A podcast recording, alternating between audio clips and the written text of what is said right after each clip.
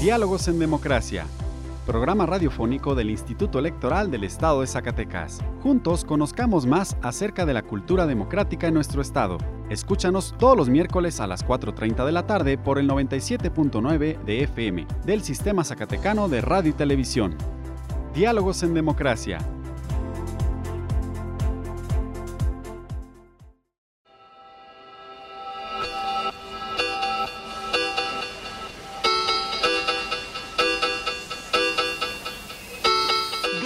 En Democracia.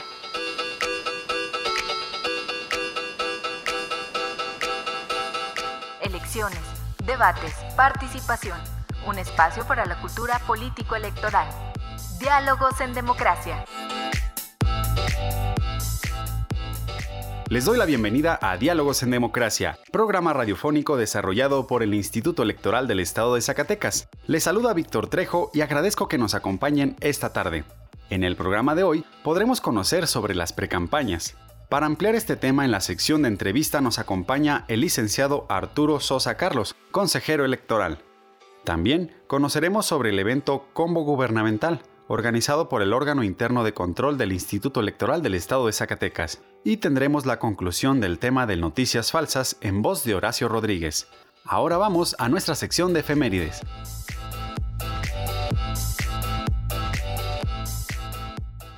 Diálogos en Democracia. Esta semana en la historia. Efemérides.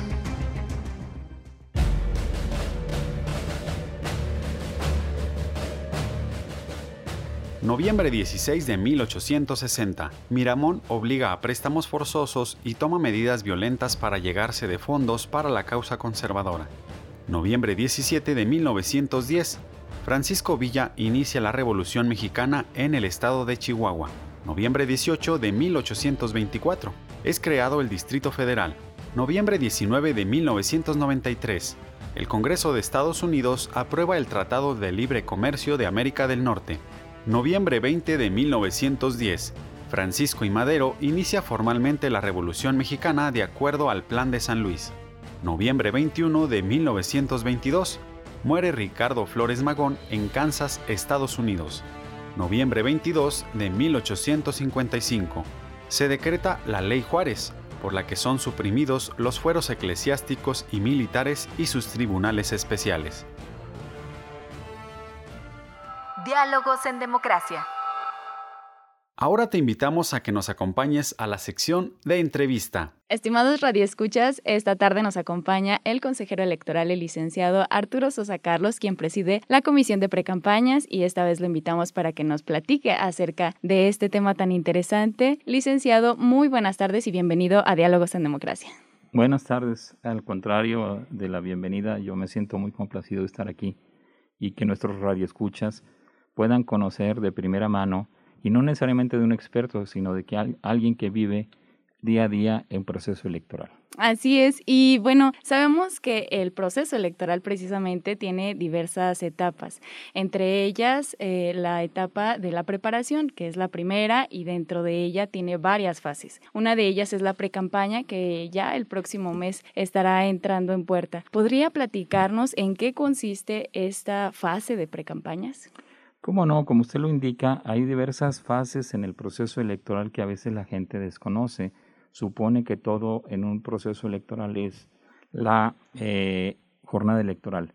Esto no es así. Para que nosotros lleguemos al primer domingo de junio del 2021 debidamente preparados, el Instituto Electoral del Estado de Zacatecas y en coordinación con el Instituto Nacional Electoral aquí en Zacatecas por conducto de su delegación, elaboramos ciertos eh, documentos, realizamos ciertas acciones que se llaman fases del proceso electoral. Eh, una de ellas concretamente es la de las precampañas o eh, los actos dentro de esas precampañas que tienen que ver con los procesos internos de los partidos políticos para a su vez postular a los candidatos que los representarán en la contienda electoral. ¿Y cuándo empiezan las precampañas y cuál es su duración? Sí, mire, comienzan el 23 de diciembre del 2020 y terminan el 31 de enero del 2021. Esto es para que cada partido político tenga la posibilidad de apreciar y valorar a las personas que siendo sus militantes o que sus estatutos les abran la posibilidad de que abanderen ese partido político, tengan la oportunidad de dirigirse a los militantes de esos partidos, a los simpatizantes y en general a la ciudadanía con eh, una característica especial, que cuando ellos postulen su aspiración, tendrán que en cada uno de sus actos establecer la, la condición de que son precandidatos. Es básico porque de otra manera podrían incurrir en alguna violación a la ley electoral que les pudiera generar alguna sanción, la más grave de ella, desde luego, el desconocimiento o la cancelación de su candidatura en el momento oportuno para ello.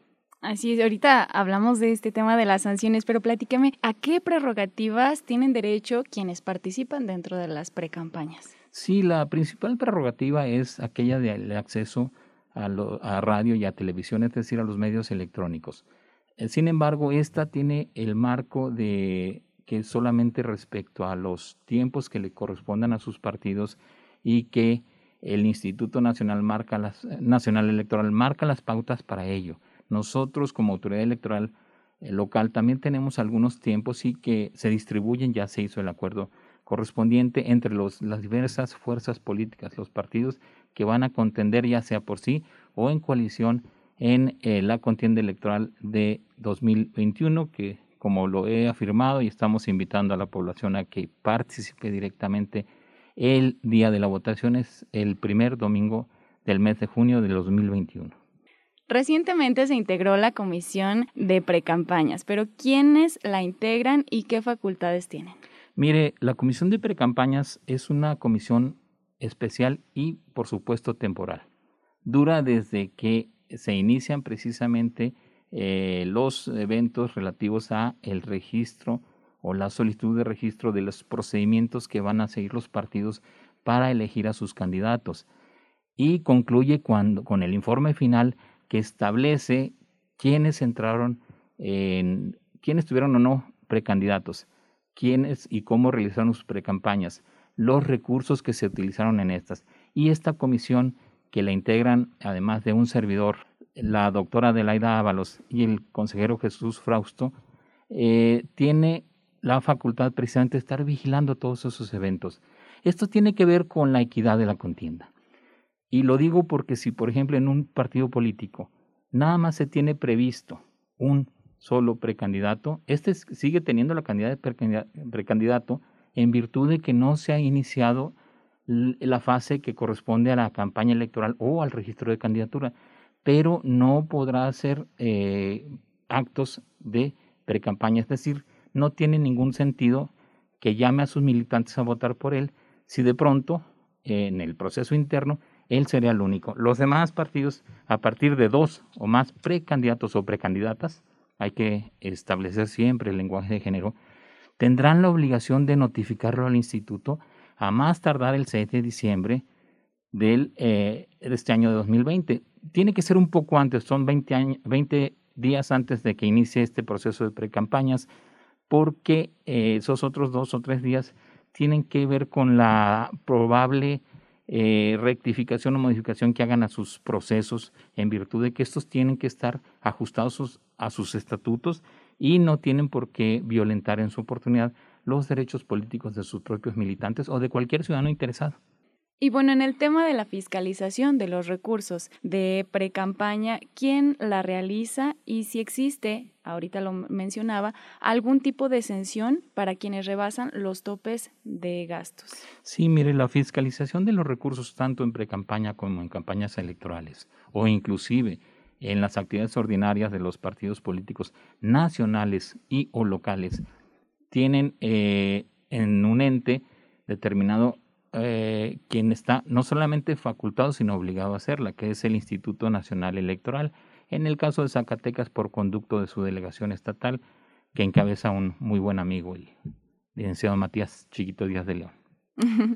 Licenciado, ha sido muy interesante esta plática de precampañas. ¿Algo que quiera agregar, algo que nos haya faltado, algo que le quiera decir a la ciudadanía. Sí, como no. La segunda parte de la pregunta respecto a la fiscalización.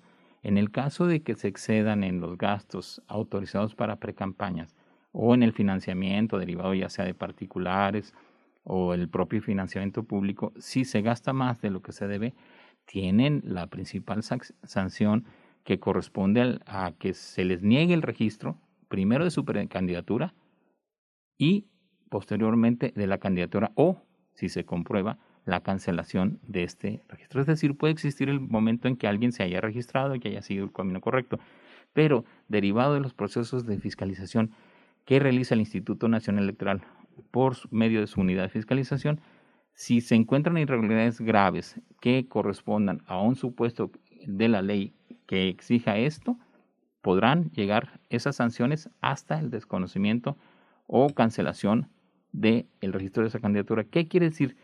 Que si se va contra la ley en su oportunidad, tendrán que eh, este, pues asumir que esa violación puede generarles, lo repito, o la negativa o la cancelación de su registro, lo cual, imagínense el monto de recursos que se llevan a cabo, el esfuerzo personal extraordinario que llevan a cabo los precandidatos y precandidatas, pero sobre todo un poquito el decepcionar a los que finalmente asumieron que podía representar ese señor o señora su eh, parte en la administración pública en los órganos que derivan de una elección que son el legislativo y el ejecutivo. Es decir, hay que ser muy, muy cuidadosos. Bueno, pues muchísimas gracias, licenciado. Ha sido un gusto tenerlo aquí en la cabina de Diálogos en Democracia del Instituto Electoral del Estado de Zacatecas. Y bueno, cerramos esta charla, pero pues tiene las puertas abiertas. Ojalá los, lo tengamos otro, en otra ocasión en este espacio. Cuando gusten y por supuesto reiterar la invitación a los ciudadanos a que participen en la jornada electoral, pero y sobre todo queremos que nos acompañen en el proceso de nombramiento de eh, mesas directivas de casilla. ¿Cómo es este? Van a llegar a visitar los, los capacitadores del Instituto Nacional Electoral porque en estrecha coordinación con nosotros ahora, que es una casilla única? Y que se integra por un presidente, dos secretarios, tres, escrutadores más, los suplentes generales, eh, sí es muy importante que acudan a nuestro llamado. Necesitamos que los ciudadanos sean los testigos de que la votación eh, se lleva en forma ordenada, libre, pacífica, por supuesto secreta, y eh, que la garantía de la voluntad ciudadana se respete. Acudan a la casilla el día que les toque, que es el lo repito para que no quede olvidado, el 6 de junio del 2021, pero sobre todo ábranos las puertas, tanto el INE como el IES se los vamos a agradecer. Por supuesto, los invitamos a esta gran fiesta democrática que es la elección 2020-2021. Así es. Muchas gracias. muchas gracias, licenciado y consejero electoral Arturo Sosa Carlos. Muy, muchas gracias por estar con nosotros. Un privilegio estar aquí. Gracias a ustedes. Diálogos en Democracia.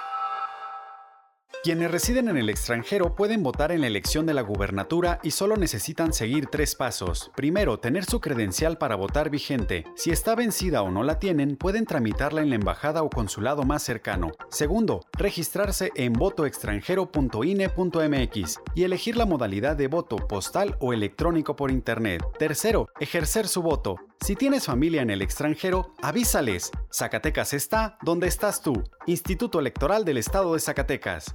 Diálogos en Democracia.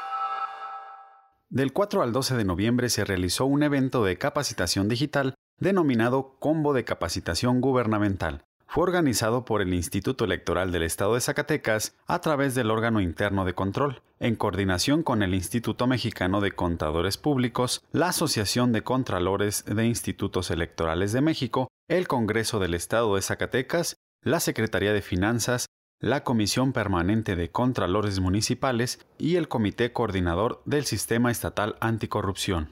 Durante el acto inaugural, el maestro Jesús Limones Hernández, titular del órgano interno del control del IES, destacó el enfoque de esta capacitación.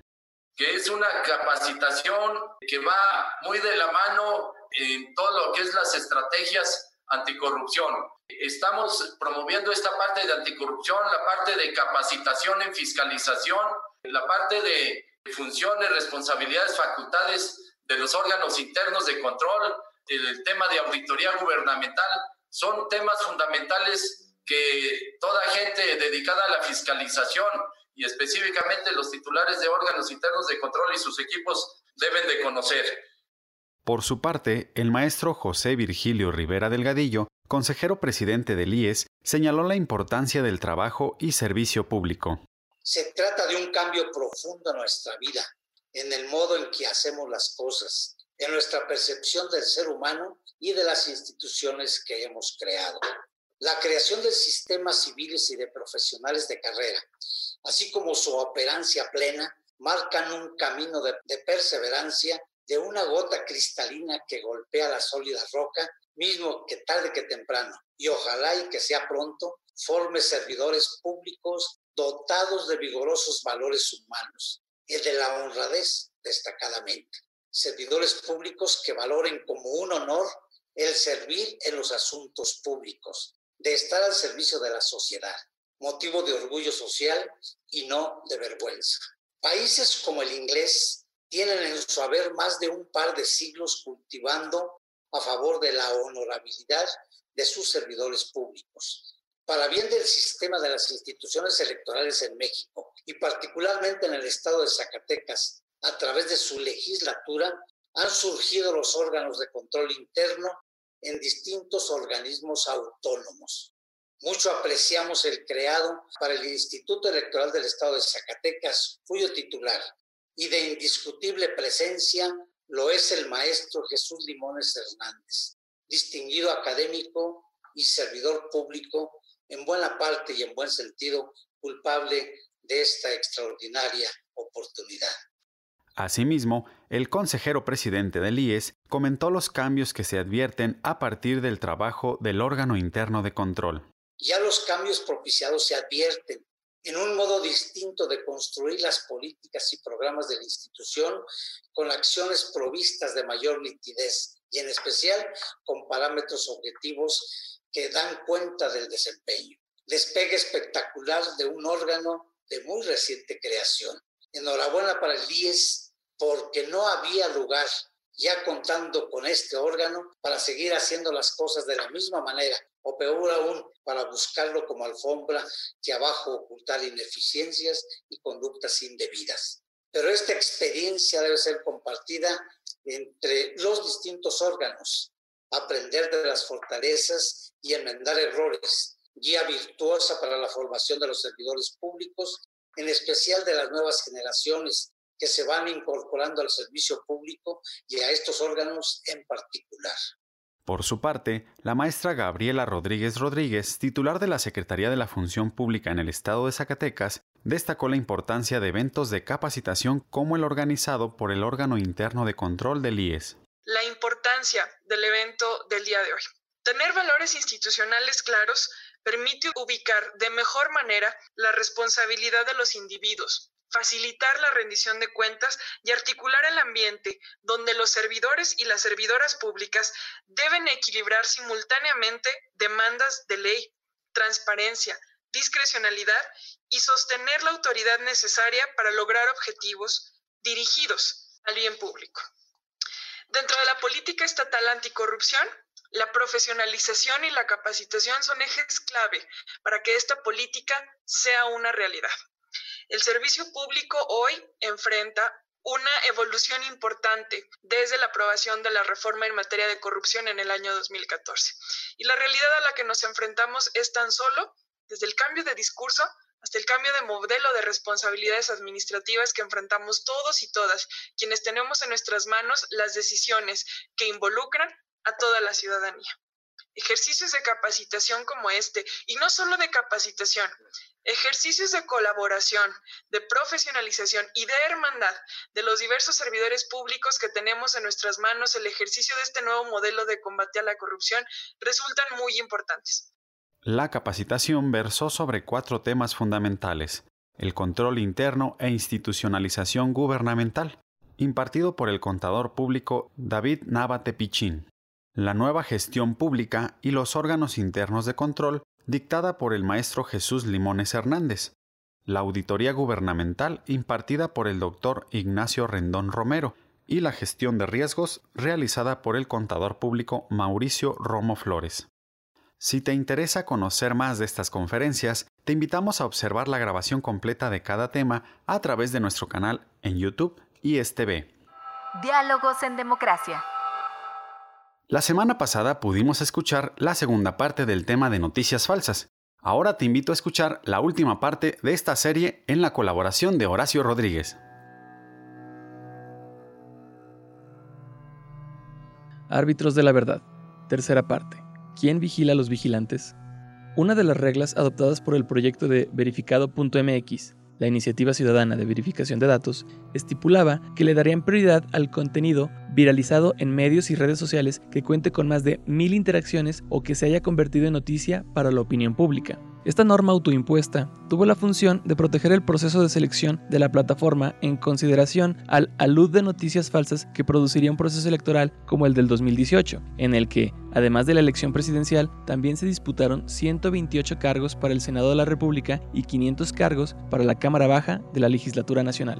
Sin embargo, esta regla también implicó un sesgo importante para las contiendas más locales. Es comprensible, Después de todo era previsible que la elección presidencial iba a ser la que generaría más contenido tendencioso.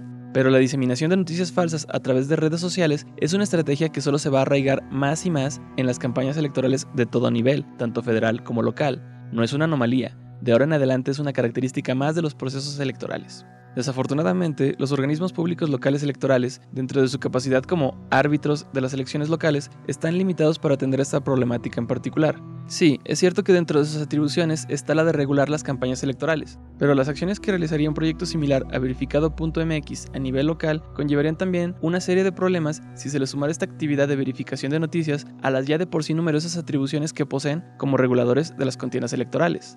Aún así, no se debería descartar por completo esta vía. Es válido analizar la posibilidad de establecer de manera temporal una vinculación y o grupo de trabajo dentro de los OPLES dedicada a combatir la desinformación durante los comicios. Lo que sí resulta necesario es enfatizar la importancia de este tipo de iniciativas a escalas más locales, que permitan incluir las noticias falsas y la desinformación que pueda surgir en elecciones para integrar ayuntamientos o legislaturas estatales. A reserva de los protocolos sanitarios que puedan surgir entre ahora y el inicio formal de las campañas electorales para los comicios del 2021, e incluso sin tener todavía la certeza de cómo progresará la crisis generada por la pandemia del COVID-19, sí es posible asegurar que el espacio virtual de la web 2.0 está gradualmente convirtiéndose en el principal campo de batalla para los ejercicios proselitistas. Mencioné previamente que una de las lecciones que nos ha dejado esta crisis es la de recordarnos de manera inequívoca la existencia de una realidad objetiva, Asimismo, acabo de señalar que las medidas para hacerle frente a esta contingencia sanitaria han incrementado nuestra dependencia a la web 2.0, donde toda la información es interpretada al gusto del emisor y el receptor. Es en esta histórica coyuntura de circunstancias en la que precisamos de árbitros de la verdad objetiva que puedan anclar nuestra percepción subjetiva del caos que reina en el mundo a una sólida e inalterable base de hechos y certezas. Diálogos en democracia. Breves electorales. Las y los zacatecanos que residen en el extranjero podrán votar desde el extranjero en la elección de la gubernatura en el 2021. Si quieres conocer más de este derecho y cómo participar, entra al sitio web www.votoextranjero.mx. Si te interesa participar como candidata o candidato independiente, puedes consultar las bases, plazos y requisitos en las convocatorias aprobadas por el Instituto Electoral del Estado de Zacatecas para la renovación de los poderes ejecutivo y legislativo, así como los 58 ayuntamientos. Conócela en www.ies.org.mx. El Consejo General del Instituto Electoral del Estado de Zacatecas aprobó el acceso conjunto a radio y televisión de los partidos políticos con motivo de las precampañas, intercampañas y campañas, así como los modelos de distribución de pautado que serán propuestos al Comité de Radio y Televisión del Instituto Nacional Electoral, en los que se consideran 3.796 spots por cada estación de radio y canal de televisión en el estado de Zacatecas, en el periodo que comprende del 23 de diciembre de 2020 al 2 de junio de 2021.